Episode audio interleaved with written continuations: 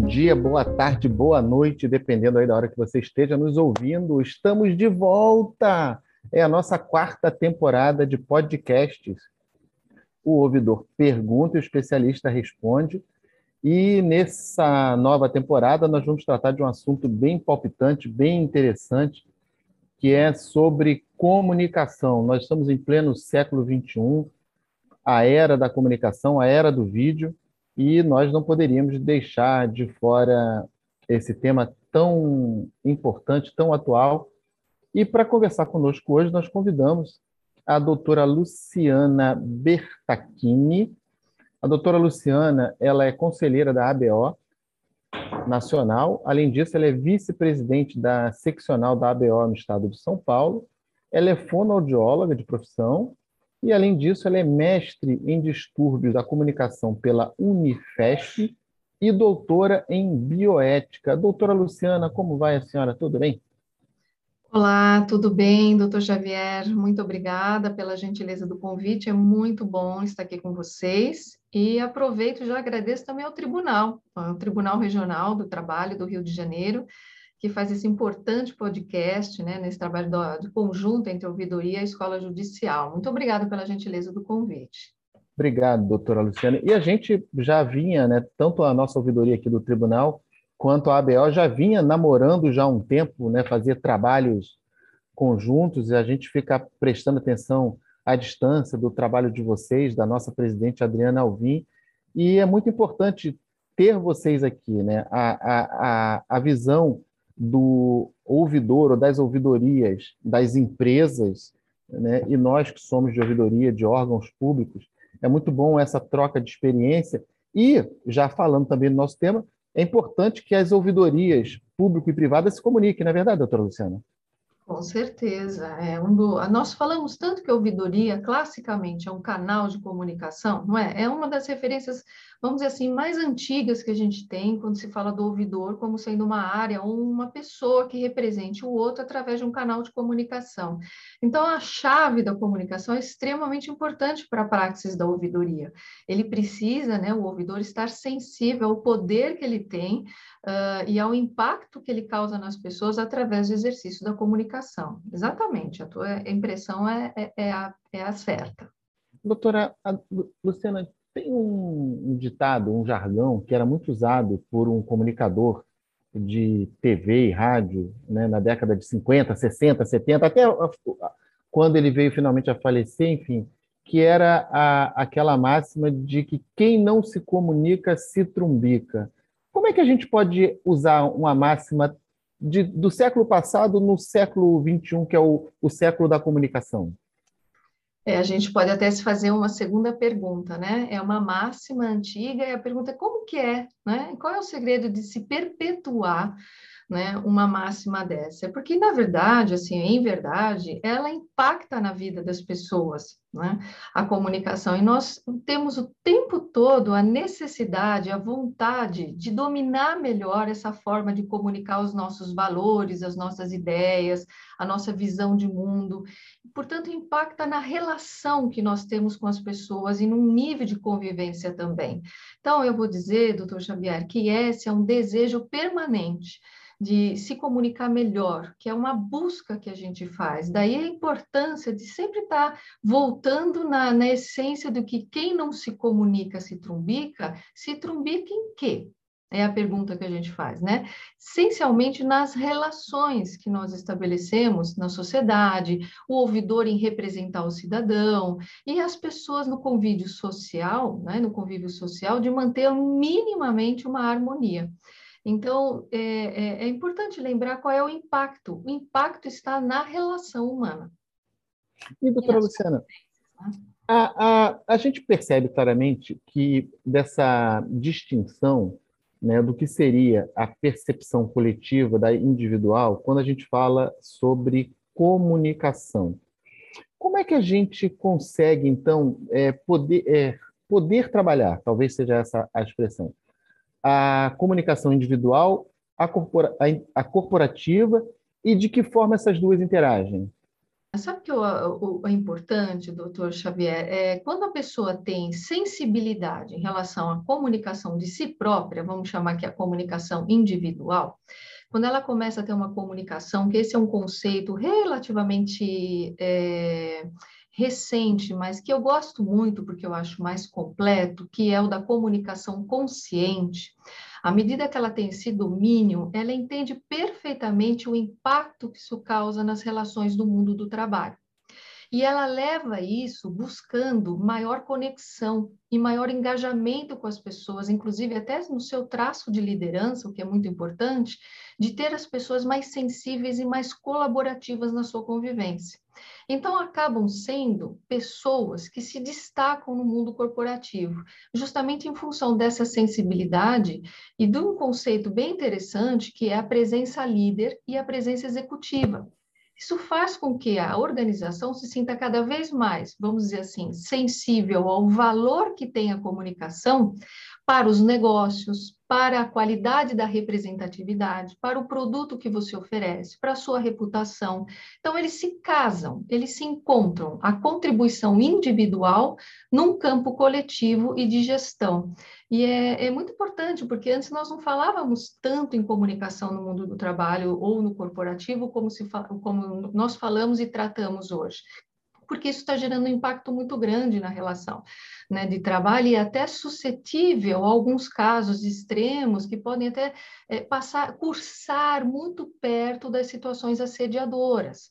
À medida que a pessoa não tem esse, esse cuidado com a comunicação, eu vou usar um termo bem simples aqui, ou ela seja um pouco estabanada, né, com as estratégias comunicativas, o que pode favorecer as circunstâncias de assédio. E o assédio é o quê? É uma pauta muito trabalhada hoje no mundo do trabalho. Então, a chave para essas conexões do individual para o corporativo está no domínio da comunicação consciente. E, e a, a comunicação é algo que se aprende ou é um dom natural?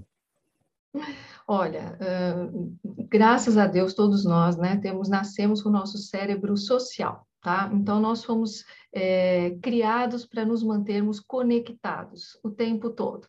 Então, veja, nós temos, trazemos uma questão de, é, não é nem intuitiva, mas é uma, é, uma, é uma competência natural de procurarmos as conexões sociais. Então, nós temos que aprender a usar melhor de melhor maneira possível essa competência, porque a competência depende do eu saber algo, de eu praticar algo que eu sei e de eu dar sentido àquilo que eu acabei de aprender, de praticar, que diz respeito às atitudes.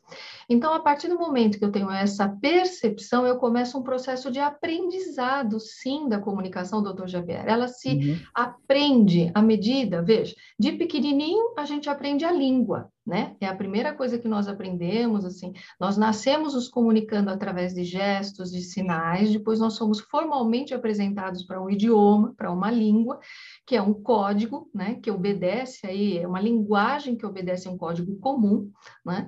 E a partir daí aprendendo e dominando os sons dessa língua. Então é todo um processo de aprendizado do começo ao final da vida porque nós temos condições de aprimorar essa qualidade de conexão com as pessoas. Então, a gente falava agora do mundo do trabalho, né? Poxa, mas é, eu tenho intuitivamente aquela questão que impacta negativamente se eu não me comunicar bem. Ok, mas então qual é o caminho para eu me comunicar melhor? E aí responde a sua pergunta: é através de um processo de aprendizado não só de técnicas, né? Mas é de uma autoavaliação, de todo um conjunto de competências, inclusive socioemocionais, que entra dentro desse processo constante e contínuo de aprendizagem. Portanto, a resposta é os dois. Nascemos com essa predisposição para a conexão e temos que aprender, além da língua, todo um conjunto de sinais verbais e não verbais, que são a base da comunicação, chamada linguagem, profundamente humana né, e que merece ser trabalhada com maior sofisticação possível ou cuidado. Então, doutora Luciana, nesse nosso mundo globalizado, né, a comunicação ela é um fator que encurta é, distâncias, ela é capaz de é, promover é, e a gente vê alguns exemplos dos chamados influencers digital, né, que são pessoas altamente comunicativas ou interativas com outras pessoas em redes sociais, e essa, essa comunicação é praticamente instantânea. A pergunta que eu faço para você é o seguinte: essa, essa comunicação tão globalizada hoje é uma coisa que, que estressa, é uma coisa que adoece, é uma coisa que coloca a pessoa não tão comunicativa como se estivesse num degrau abaixo de uma outra? Eu vou adiantar a minha percepção quando você perguntou, quando o senhor perguntou, doutor Javier, sobre o estresse. Estressa, sim, mas tem um sentido de existir esse estresse, além dessa percepção assim, de, intuitiva que a gente tem do excesso, né?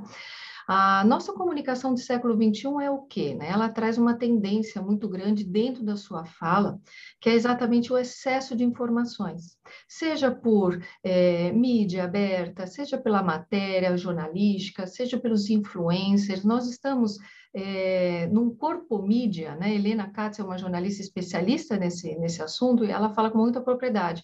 Nós acabamos nos condicionando ou somos condicionados a não ouvir. O que, que ela quer dizer com isso? Que nós estamos naquele desequilíbrio de um excesso de informação e, ao mesmo tempo, ele acompanha uma riqueza de informação. Você não tem vontade, às vezes, ler aqueles 10 artigos que você seleciona e não tem tempo? Né? A gente vai ficando meio angustiado, querendo dar conta das coisas, porque as informações também são ricas. Daí vem essa, sens essa sensação, é, doutor, é, doutor Xavier, que nós, o que o tempo está acelerado. Por quê? Porque ele é curto para a gente se dedicar à quantidade de estímulos que a gente recebe.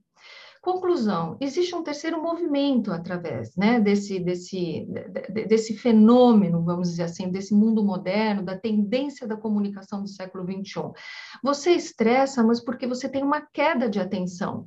Nós somos comunicação e é, interface. O então. foco é desviado o tempo todo, a toda hora tempo todo, a toda hora, e por isso que a nossa comunicação é disputadíssima pelo mundo digital, pelas mídias, onde você coloca uma atenção, onde você dá um clique, uma pesquisa no seu navegador, existem especialistas rastreando, né? A ciência de dados vai atrás de você, de onde você deu um pouco mais de atenção, então ela é preciosa. E o paradoxo vem agora. A gente busca contudo, ser ouvidos, mas não somos. Né? É, a expressão não é uma carência, mas nunca estivemos tão desejosos de serem genuinamente ouvidos como hoje. Né? Nós queremos falar, a gente trabalha com a imagem, com a superficialidade da informação, é? eu mostro, eu... a gente valoriza muito o mundo de hoje a imagem, tá? mas a profundidade que requer ouvir o outro, dar um sentimento de pertencimento, deixa eu te dar a atenção desejada, a gente acaba é, é, não dando conta desse segundo movimento. O primeiro está muito bem instalado, excesso de informação, baixa de atenção, e aí a gente esbarra em algo chamado baixa também da empatia. Né? À medida que eu não tenho atenção ao outro, eu vou me sentindo um pouco mais resistente a essas relações e não valorizo o conteúdo emocional das pessoas com as quais eu me comunico o dia inteiro. Doutora Luciana, infelizmente, assim, aqui é tudo muito rápido, a gente começa a conversar e logo, logo o tempo acaba. Mas o tempo acaba para esse primeiro episódio dessa nossa nova série. E eu queria deixar um convite aqui no ar para a senhora, para a senhora retornar, para a gente continuar falando principalmente dessa questão da empatia, né, que é uma palavra que é muito usada é, ah. socialmente, modernamente. E a gente queria voltar nesse tema no próximo episódio. O convite está feito. E se tiver aceito, estamos todos felizes. Convite está aceito. Quando, enquanto o assunto é comunicação, doutor Javier, pode contar comigo. Muito bem.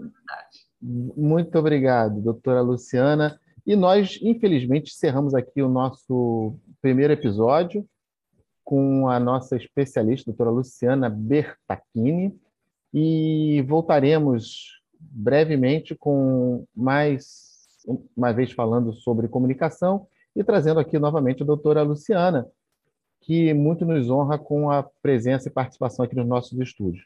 Então, muito obrigado. Não se esqueçam, estamos no Spotify, no YouTube da Escola Judicial, no Apple Cast, Google Cast, em todo lugar do planeta, inclusive fora do planeta, para quem estiver poder nos ouvir. Um grande abraço para todos e até o próximo episódio.